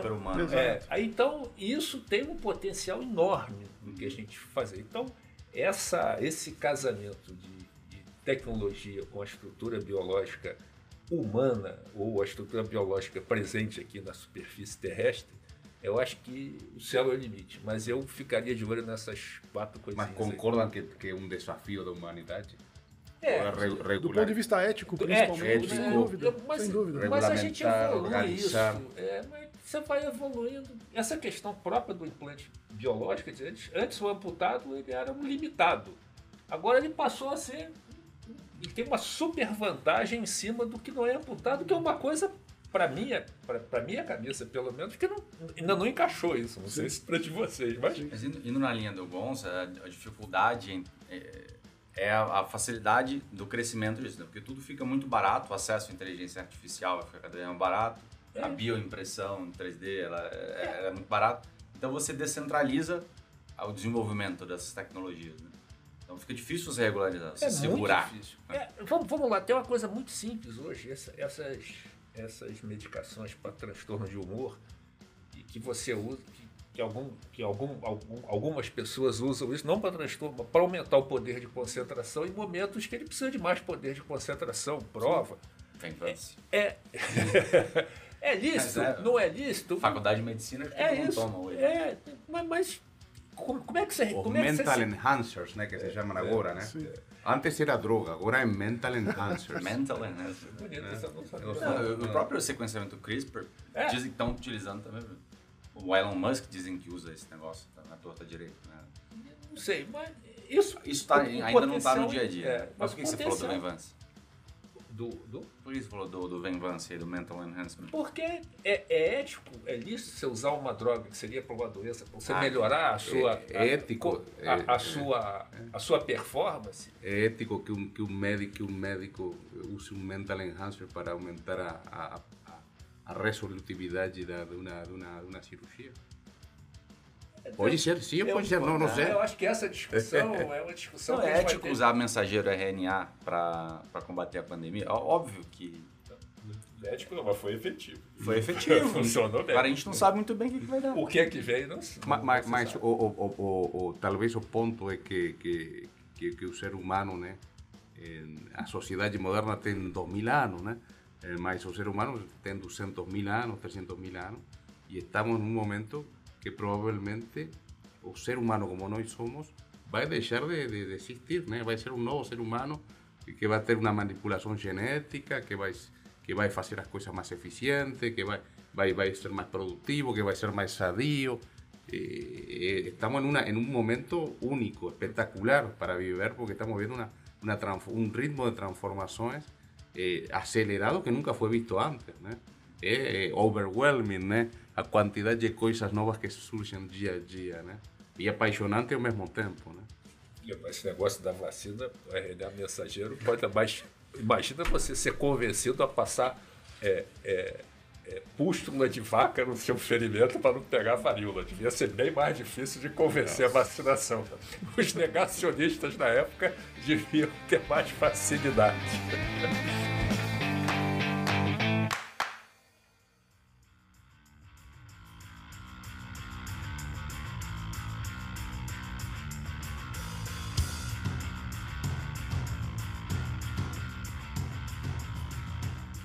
Voltando nessa questão que a gente falou um pouco da biotecnologia, né? Eu acho que esse e, a questão da regulação, né? Porque eu acho que em algum momento, à medida que essas tecnologias vão se desenvolvendo né, e vão ganhando mercado, vão fazendo parte das nossas vidas, é, começa a se fazer necessária algum tipo de regulação. É mais ou menos assim que, que funciona a inovação para tudo, né? Quer dizer, primeiro vem o inovador criando alguma coisa e depois É. eh, vem o regulador olhando, bom, beleza, isso aqui tem um impacto que pode ser eh, vantajoso ou eventualmente deletério para a sociedade, então isso precisa ser regulado. né? um, um exemplo é a própria blockchain com as cripto, com os criptoativos e tudo mais atualmente. Então, eh, por enquanto, esse, até então esse negócio voou abaixo do radar, veio se desenvolvendo, se transformou no mercado de 1 tri de dólar, de 2 tri, quase 3 tri de dólar, hoje é um pouco menos do que isso. É, é, e todo mundo começou a, a olhar para esse negócio como algo é, que pode ser muito bom, mas que talvez precise de algum nível de regulação. Então, acho que é, são questões éticas é, importantes, né, que certamente merecem ser discutidas e que em algum momento futuro vão ser reguladas. Né? É, mas fica atrasado, né? Um outro exemplo, né? o Facebook influenciou duas, três eleições, Exato. inclusive dos Estados Unidos, antes de alguém pensar em regular, regular e em cima, né? Então você começa a ficar aí- 5, 10 anos atrás do E que já foi e entregue. aí vem né, esse, esse, esse fino balanço entre é, regular e eventualmente você é, matar o processo de inovação logo no começo, e aí ele acaba não acontecendo, ou deixar isso. Você não mata, né? Porque a, a regulação ela se fez sempre a posteriori é, e ela tem, tem que necessariamente responder um anseio da sociedade, pelo menos na minha visão. Ela não pode ser regulada, quer dizer, você não pode regular é, de acordo com, os- com a cultura islâmica, uma sociedade predominantemente católica, alguma coisa vai, vai dar errado nessa história. E essa questão da regulação, ela, apesar de inibir, eu concordo, a inovação, né? quer dizer, a cirurgia cardíaca, por exemplo, surgiu na África do Sul, não foi à toa, porque não tinha regulação. O mercado americano era muito mais tecnológico, o europeu também, mas ali não tinha regulação. E lá o meu xará pode fazer o processo como um todo. Agora, quando ela acontece e a sociedade encara como um bem, ela é irreversível. Eu me lembro do movimento do Uber em São Francisco. A, a, a, a prefeitura taxa, de, é, proíbe e a população se insurge. Ó, desculpa, mas a gente quer. É. Então, e, a, e, a, regulação não necessariamente no sentido de proibir, mas de eventualmente organizar um pouco o jogo, né? É, mas essa, essa organização ela é interessante. Quer dizer, é, é humano, ela sempre tem um viés, né? É, sim. É, eu participei de um, de um órgão regulador que tinha uma diretoria colegiada absolutamente plural, visões realmente mais que plurais, divergentes mesmo. E você chegar a um consenso era muito difícil, e mesmo difícil, sempre esse, esse, esse consenso tinha algum viés. Eu acho que o caráter é importante, mas com um certo tempo, eu tinha um colega que tinha uma frase que eu gosto muito: todo regulador tinha que carregar dentro de si, todo órgão regulador, não regulador, tem que carregar dentro de si o vírus para a sua destruição quando o mercado adquire alguma maturidade. Uhum. Talvez isso falte no mercado brasileiro de saúde. Interessante. Esta, estos desafíos, lo acho que têm em comum, tanto quanto o nuclear, o climático e o com, o nuclear é bom porque é rápido, né? Rápido. O que apertar, e pode é, vai ter. É, é, esse não me preocupa. É rápido e já está resolvido. E, e, não, e não voltou a ser pertinente, né? Por muito tempo achamos que já não tínhamos mais risco. É, Mas estes três riscos, o que eh, ou características, ou oportunidades, no caso da, da biotecnologia, eh, que são desafios globais, né? Eh, nos quais os países, eh, o nacionalismo eh, vai contra esses desafios, né? O mundo tem que estar unido, né? porque no adianta eh, tener una, una, una, una, regulamentación muy estricta en los Estados Unidos si en China no se tiene, o viceversa, ¿eh? para no entrar en polémicas. ¿eh? Entonces, son desafíos que, que, que, demandan un alineamiento del ser humano eh, de mi punto de vista en, único, único en, en, en, la, en historia. ¿no? Ah, y ese es el desafío que, que, que enxergo. A gente vê, né? estamos falando del sistema de saúde de verticalización, por qué? Porque tem no Brasil eh, grupos, segmentos que no consiguen eh, alinear los intereses. Entonces, quien domina toda cadeia consigue más eficiencia teóricamente. Entonces, imagina eh, cuando se fala de un, desafío global, a dificultad que eso tiene. y eso para mí acho que é o apaixonante que estamos vivendo neste momento. Muito bom. Pessoal, para finalizar, eu tenho uma surpresa. O Gonça está, é, morava ou mora em Montevidéu ele trouxe uma maleta aqui para mim cheia de dinheiro. 300 milhões de dólares. De rublos. 300 milhões de dólares. Vou dar 100 milhões de dólares para cada um de vocês três. Começar com o Rodrigo para pegar ele com as calças curtas. Onde você vai investir disso tudo? Como é que é essa startup que você vai fora a sua? A Zeta Health, a America já tem. Agora você vai vender todos os seus ativos, vai agregar com esses 100 milhões de dólares. Eu estou aumentando o valor, eu comecei com um milhão aqui, mas meus convidados estão, muito importantes. Onde que você vai investir? Qual o modelo dessa startup? Qual o problema que ela vai resolver? Cara, essa pergunta é difícil. Eu não posso ficar por último, não? não deixa, deixa, deixa pegar um pouquinho, deixa que eles peguem um, eh, um tempinho para pensar. Eu tampouco sabia da, da, da, da pergunta, né? mas tem duas, não falei para tem duas, duas coisas que vêm na, na minha cabeça. E, é, prim, primeiro, né? É, acho que o, o, pensamento de, de Warren Buffett é, é muito válido, né? É, criar riqueza para quê, né? Criar riqueza para para para tua para tua família, para eh, para que eles vivam eh, com menos desafio. Na realidade, você pasar dinero para, para, para a família, eu acredito que tem que ser muito mensurado, né? Porque o dinheiro também dá trabalho, né? E muitas vezes, muitas vezes eh, não traz felicidade. Né? Cauteloso com, com que esse dinheiro eh, a meus filhos e como chegasse a meus filhos. Dito isso, também eh, eh, pensaria eh, se existem outros mecanismos mais eficientes ou pessoas ou grupos mais inteligentes que eu para so solucionar problemas que sejam relevantes para mim porque tampoco ese, no, no, no acho que también eh, eh, se maximiza o uso dos recursos con eh, criando iniciativas novas absolutamente para todo. Tal vez existen ya iniciativas criadas que uno possa aportar e, o, e, o, e a somatória de dinheiro coletivo seja melhor investido. Eu pensaria isso. Um, dito isso, meu sonho especificamente é está relacionado com educação com educação de, de, de, projetos no meu país natal, Uruguai. Eu gostaria de investir parte desse dinheiro em, em, em educação, em, en, mecanismos de educação pública principalmente, né? começando pequeno, probando modelos uh, uh, novos de educação, que é um tema que me apaixona, né? por, por, por meus ser pequenos também. Né? É, é um tema que eu investiria grande parte dos recursos. Rapaz, olha, eu, é, eu tenho uma certa dificuldade, quer dizer. É, Criação de pinguim, grande, grande parte do, do que eu sonhei em fazer, estou fazendo agora. Quer dizer, a gente tem aí uma, uma, uma, uma startup que já tem algum faturamento, mas que na verdade ela nasceu de uma, uma estrutura, um pedido de um colega para ver um problema de, de, de qual, onde eram os processos, a gente mapeou os processos, eu, eu e minha sócia, o Gonçalo conhece, ela é muito mais tech que eu, eu sou, eu sou tote, eu sou quase um dinossauro nesse negócio. E a partir daí a gente viu uma série de rearranjos assistenciais que podiam ser feitos, e para fazê-los, a gente teve que organizar a informação. A partir da, da informação, a gente, a gente mediu o risco populacional. Medindo o risco populacional, a gente montou algumas questões específicas de começar com atendimento é, mais primário, presencial e remoto, e a partir disso monitoramento, interferir nas questões de risco e aí reduzir ou mitigar os, os problemas dessa população, ao mesmo tempo que medindo toda a satisfação do usuário. Então eu, eu acho que isso é um, funciona. A gente tem hoje mais de 5 mil idosos sob monitoramento. Dizer, as internações desse grupo reduziram em dois terços, em pandemia com pandemia, quer dizer, não foi assim, nenhum, não tem nenhum viés. Então, meu sonho está andando direitinho.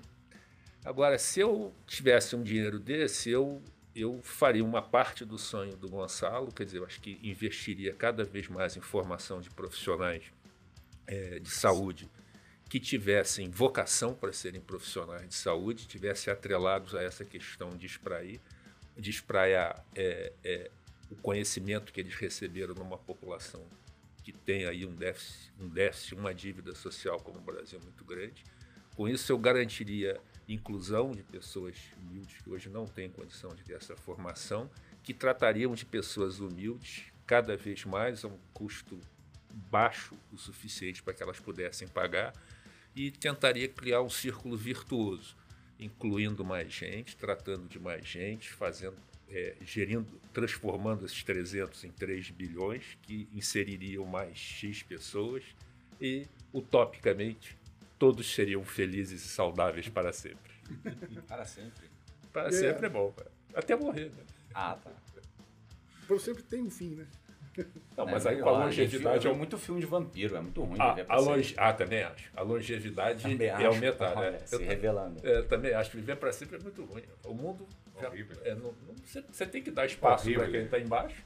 e acho que o mundo muda. Aí perde a graça, até porque você perde o que te mantém preso no mundo, que são as tuas referências.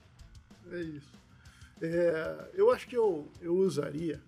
É, esses 100 milhões, 100 milhões de reais, né? Você falou? 100, Não, é dólar. Dólares, é dólar. beleza. Vai mudar. É, dá para fazer muita coisa.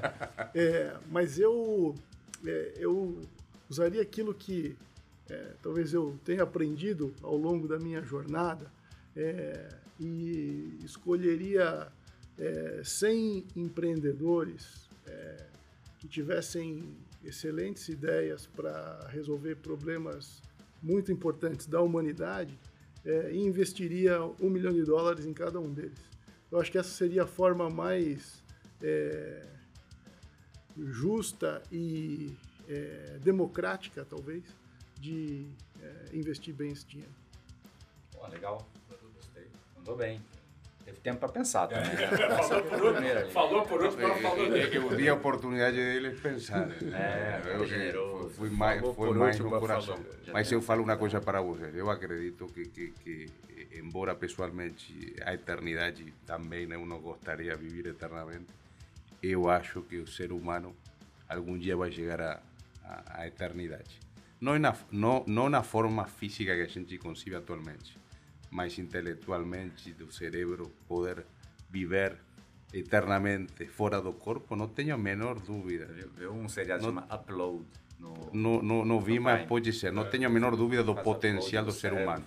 É um avatar, metaverso, É. pronto, o cara de francês. Sua, a sua vivência fica lá num, num metaverso aí. Ah.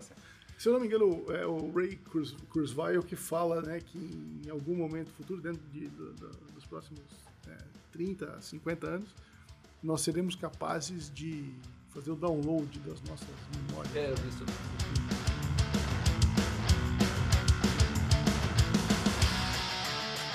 Pessoal, valeu, obrigado por ter vindo aqui. Imagina. Obrigado a vocês. Prazer enorme, obrigado. Prazer, vamos continuar muito em contato. Obrigado, Gonça, veio diretamente de Montevidéu com o dinheirinho que eu te pedi. Valeu, valeu, Alfredo, veio do Rio de Janeiro. Obrigado.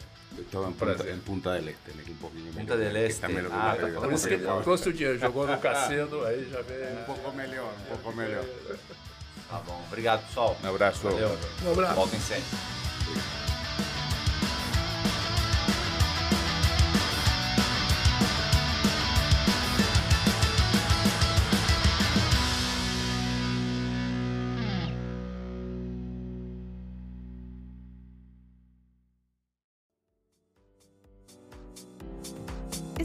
Podcast foi editado e produzido pela Sala 37 Filmes. Saiba mais em sala37.com.br.